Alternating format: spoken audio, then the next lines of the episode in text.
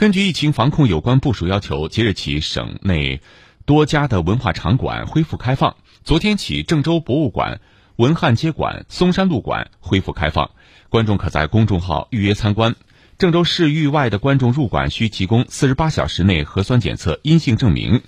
郑州科技馆昨天也恢复对外开放，展厅一到三层正常开放，四 D 电影院、魅力科学课堂、数学实验室、创新教育展区等区域的展项及教育活动限流开放。观众可提前通过微信公众号、微信小程序、官方网站、正好办 APP 进行预约，未预约的观众不得入场。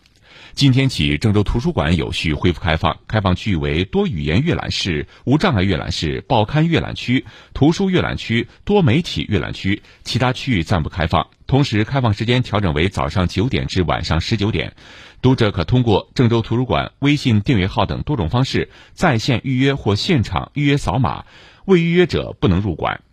河南博物院今天起恢复开放，华夏古乐团五月十四号起恢复演出。中原国学讲坛暂不举办，游客可通过河南博物院微信公众号分时段预约参观，未预约者不能进入院区。今天起，河南省文化馆正常开馆运行，开放时间为九点三十到十七点，周一闭馆，法定节假日除外。